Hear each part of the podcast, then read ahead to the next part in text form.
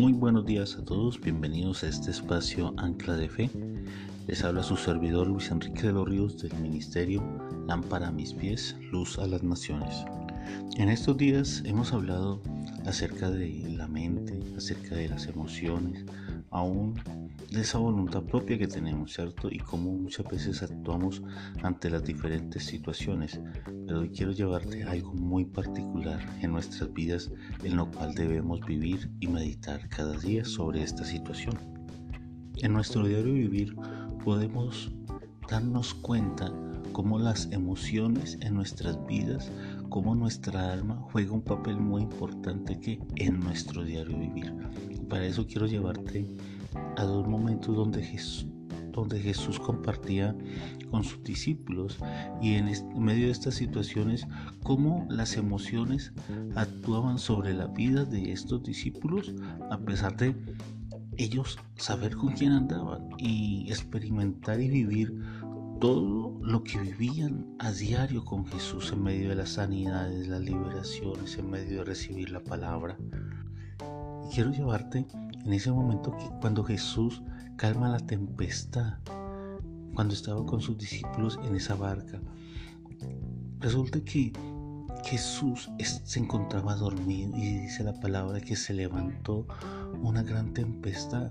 Eso lo podemos ver en Marcos capítulo 4 y donde Jesús en el versículo 40 les llama la atención a sus discípulos y les dice, ¿por qué son tan cobardes? ¿Todavía no tienen fe? Pero dice la palabra que todos en ese momento se encontraban que muy asustados.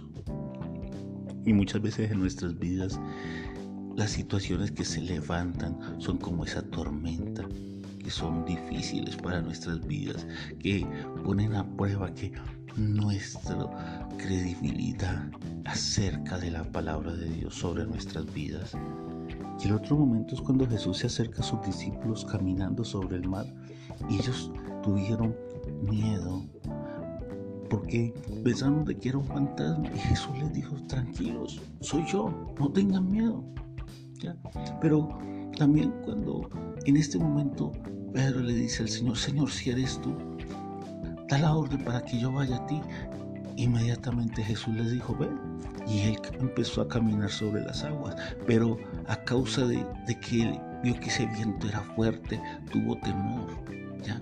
Tuvo temor y Jesús, y Pedro le dijo a Jesús, Señor, me, me hundo, ayúdame. Y Jesús inmediatamente le tomó de la mano y le dijo, hombre de poca fe, ¿por qué dudaste? Y es ahí donde muchas veces también nosotros dudamos. Tenemos la palabra de Dios frente a nuestras vidas para darnos esa respuesta a las situaciones, los momentos que vivimos y dudamos. Y terminamos siendo presa de que de ese temor, de esa angustia, de ese miedo.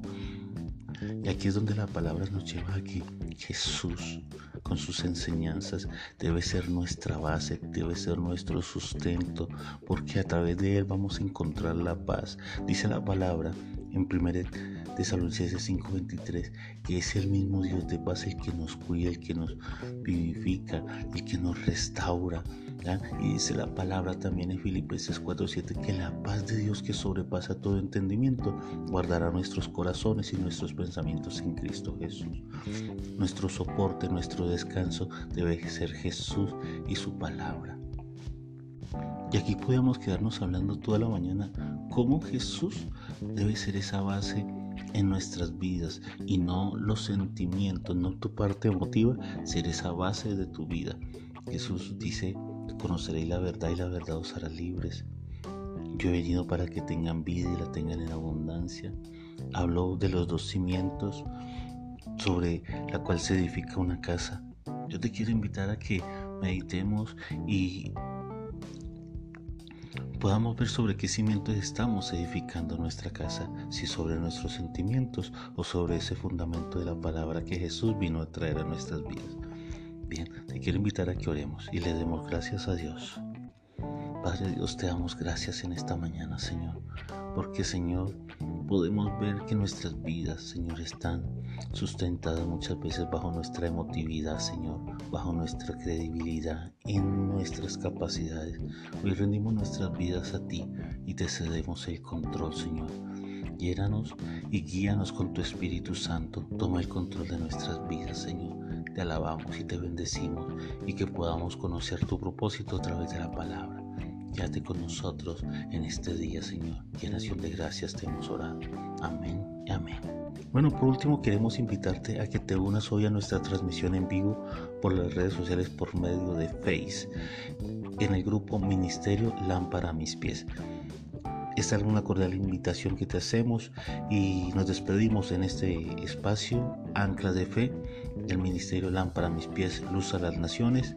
Les habla su servidor, Luis Enrique de los Ríos. Bendiciones.